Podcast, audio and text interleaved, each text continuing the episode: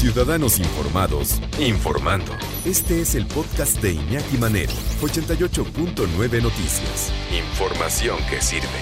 Tráfico y clima cada 15 minutos.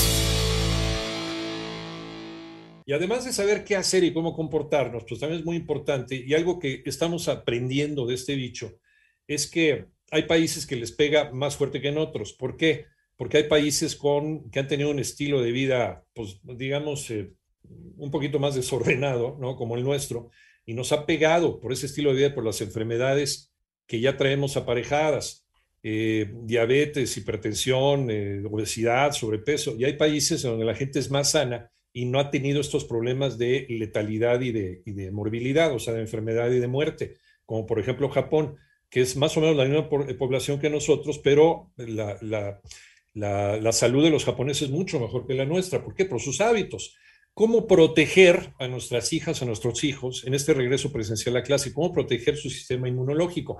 Vamos a platicar y le agradecemos mucho que nos tome la llamada y la comunicación aquí en 88.9 Noticias con el doctor Francisco Javier Murillo Nájera, inmunólogo, director médico de inmunología y nutrición clínica y catedrático de la Universidad Naval. Doctor, gracias por conectarse con nosotros en 88.9 Noticias. Buenas tardes. Buenas tardes, Iñaki. Al contrario, muchas gracias por la invitación. Es un asunto también de que eh, COVID le va a pegar más fuerte a quien trae eh, pues, tocadas las defensas, ¿no? El sistema inmunológico, doctor. Por supuesto, es una realidad y es lo que nos ha dicho la estadística.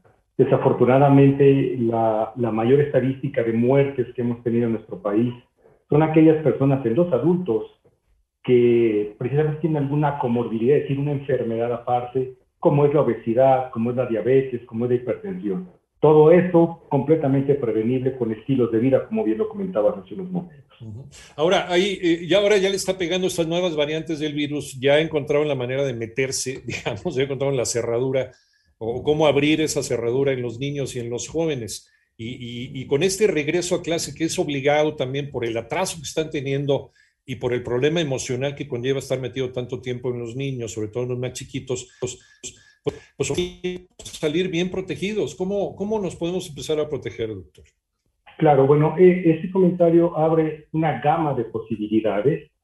Sí es importante entender que a los pequeños también tienen el riesgo de, de infectarse por coronavirus, pero no así de ponerse muy grave. Solamente el 1 o 2% de esta población infantil, que nos quede muy claro a todos los papás que hoy enviaron a los niños a la escuela, solamente el 1 a 2% de toda la población infantil son las que presentarán desafortunadamente complicaciones. Es muy importante. Ahora bien, el, el, aislamiento social evidentemente también les pegó a nuestros pequeños y les pegó desde el punto de vista psiconeuroinmunológico. Sabemos que el aislamiento, la depresión, el estrés también suele deprimir las, las, las defensas del organismo del sistema inmunológico. ¿Cómo protegernos para un buen regreso a clase? Importante, una buena nutrición y un ejercicio moderado. Mientras no tengamos una nutrición, por más que nosotros como médicos querramos estimular las defensas de nuestros pacientes, si no hay una buena nutrición, no lo vamos a conseguir. Entonces, de inicio, un plato de buen comer, una nutrición bien balanceada para tener los elementos necesarios para poder formar, para poder fabricar nuestras defensas. Dijiste algo muy interesante, doctor. También la, la reclusión desde hace tantos, eh, año y medio casi en casa con, con, los niños, esta depresión que produce el no ver a los pares, el no poder salir con los amiguitos, el no reencontrarnos con ellos, pues también está, está provocando que eh, los niños eh, tengan un decremento en su sistema inmunológico y sean todavía un poquito más eh, eh, más fáciles de eh, agravarse su situación con el, con el virus. Eh, pero también, también es cierto, si los niños son muy sanos, pero también se pueden contagiar, aunque no presenten síntomas, pero pueden contagiar a los demás, pueden contagiar a sus, a, sus mayores o a las personas que a lo mejor no están vacunadas o que tienen un sistema inmunológico también deprimido. ¿Hay alguna manera de evitar que no se contagien, que la carga viral no sea tan grande? ¿Hay algún, algún tipo de tratamiento, algún tipo de alimentación sugerida? Bueno, la verdad es que hay muchas eh, opciones terapéuticas, muchas opciones de tratamiento. Desde lo más sencillo, por ejemplo, que es el uso de probióticos, estos uh -huh. eh, pastillas de gérmenes buenos para el organismo, y sabemos y se ha demostrado que una buena flora intestinal y respiratoria nos previene precisamente de los contagios de COVID. Nos previene, no los, no los elimina, ¿de acuerdo?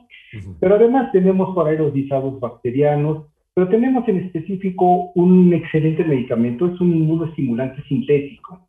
El nombre de la sal es pidotimod. Esto es muy importante que lo comenten con su médico tratante. El pidotimod ha demostrado estimular la respuesta inmunológica, específicamente la respuesta inmunológica celular, que es la necesaria, es la importante para poder abortar las infecciones virales.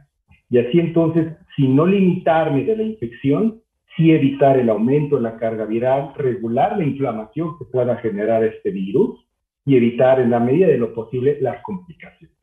Es importante señalar, no son antivirales, todavía a la fecha no tenemos un tratamiento antiviral eh, aprobado para el coronavirus, pero sí tenemos muchos tratamientos que pueden estimular el sistema de defensas del cuerpo para evitar al menos complicaciones severas. Aquí de repente la falta de información también nos puede hacer mucho daño, doctor, porque eh, he escuchado que gente le recomienda a sus allegados, no, tómate un antibiótico, no, espérate, no, el antibiótico es para las bacterias, no para los virus, ¿no?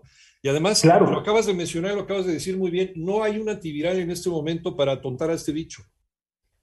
Claro, por supuesto. Y, y es la realidad, ¿no? Los mismos pacientes siempre cuando vemos un caso leve de coronavirus, nos preguntan si no le vamos a dar antibiótico y eso es muy importante, Iñaki, que nos quede muy claro. El dar antibióticos cuando no lo necesitamos, lejos de favorecer una sanación, una resolución del problema, la podemos empeorar. Número uno, porque estamos barriendo precisamente lo que comentaba hace unos momentos, la flora bacteriana normal, el microbioma, que se conoce como microbioma, con el antibiótico lo estamos barriendo, estamos quitando la primera línea de defensa, que es la barrera biológica de nuestro organismo, barriendo la flora eh, normal de nuestro cuerpo. Entonces, si no está indicado el antibiótico, que esto es cuando ya se forma una neumonía y precisamente generalmente por bacterias, es cuando hay que dar el tratamiento antibiótico. Antes no, no es indicado.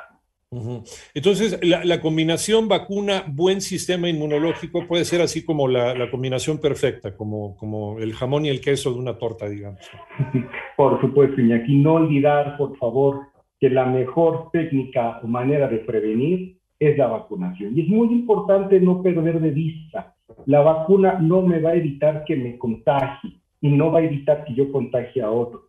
La vacuna va a prevenir que yo desencadene una enfermedad grave, que tenga que acabar internado en un hospital y, o bien desafortunadamente la muerte. Entonces, importantísima la vacuna y si a esto le agregamos una estimulación de nuestra respuesta inmunológica y una buena nutrición, va a ser la mejor manera del regreso a clases y del regreso a las actividades diarias.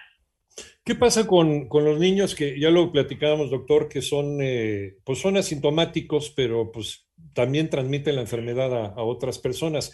Eh, ¿hay, ¿Hay alguna manera de que no transmitan tanto la enfermedad como, como pudiera este, pensarse, ¿no? Si ellos, si ellos adquieren la enfermedad al compartir la paleta o el dulce, pues, es inevitable, sobre todo con los más chiquitos, ¿no? ¿Hay alguna manera de evitar que, que tengan suficiente carga viral como para ser contagiosos a, otros, a otras personas o solamente la vacunación? Es muy difícil eh, e-, evitar esto. Eh, no sabemos, la verdad es que no sabemos ni siquiera cómo poder bajar o disminuir esa carga viral. Sabemos que podemos estimular la respuesta inmunológica y eso abortar o disminuir los riesgos, pero los riesgos de contagio simplemente con las medidas de mitigación que perfectamente conocemos todos. Y entonces como papás, en el caso de los niños, pues hacer esa labor que hacemos como padres de, de hacer conciencia social a los pequeños, de no compartir. Yo sé que es difícil, pero tratar de hacer esa labor y el uso de cubrebocas es lo que nos queda por este momento. Otro de nuestros puntos flacos, doctor, es la preparación del lunch a la hora de, mandarlos a la escuela. Porque a veces ya nada más para, pues para dejarlos ir, porque también tenemos muchas cosas que hacer, le echamos cualquier cosa, ¿no? A la lonchera. Y, el lunch debe ser algo científicamente preparado, ¿no? Debe tener ahí, eh, debe ser un, un, plato, un plato inteligente, como dicen, dicen los nutriólogos. ¿Cuál sería un lunch perfecto para poder mantener sus defensas sanas con eh, esas vitaminas, esos minerales que nos hacen falta y que podrían ayudar a, combatir o a ponernos a protegernos? Yo creo que un lunch inteligente debe de abarcar los grupos alimentarios. Entonces, en las vitaminas y en las proteínas podemos usar el, famoso yogur común y corriente que mandamos a la escuela. Eh, podemos un sándwich de jamón que ya lleva la proteína de origen animal junto con la leche. Y podemos agregar quizá una colación, ya sea una fruta o un cereal, una barra de, cereal, para tener ya un plato completo como refrigerio. Evidentemente sin dejar tomar en cuenta el desayuno antes de irse a la escuela y el regreso a, a la comida, ya una alimentación mucho más completa. Y tomando en consideración que en casa pues también debería de existir pues una comida mucho más saludable, porque el estar trabajando y estudiando en casa durante más de un año, pues tenemos la alacena ahí a un lado y la tentación es muy grande, ¿no, doctor? Creo que también el cambio debería empezar por nosotros con el ejemplo. Es correcto, Iñaki. De hecho, en alguna plática que tuve la, la oportunidad de dar, cuando hablábamos de las clases en línea, Hablábamos que inclusive el recreo en las clases en línea, el pequeño iba a la alacena, como bien lo mencionas. Sí. Pero pues a llenarse de frituras y de papas y ese tipo de cosas, en lugar de salir a correr y gritar como lo, lo hace comúnmente en la escuela.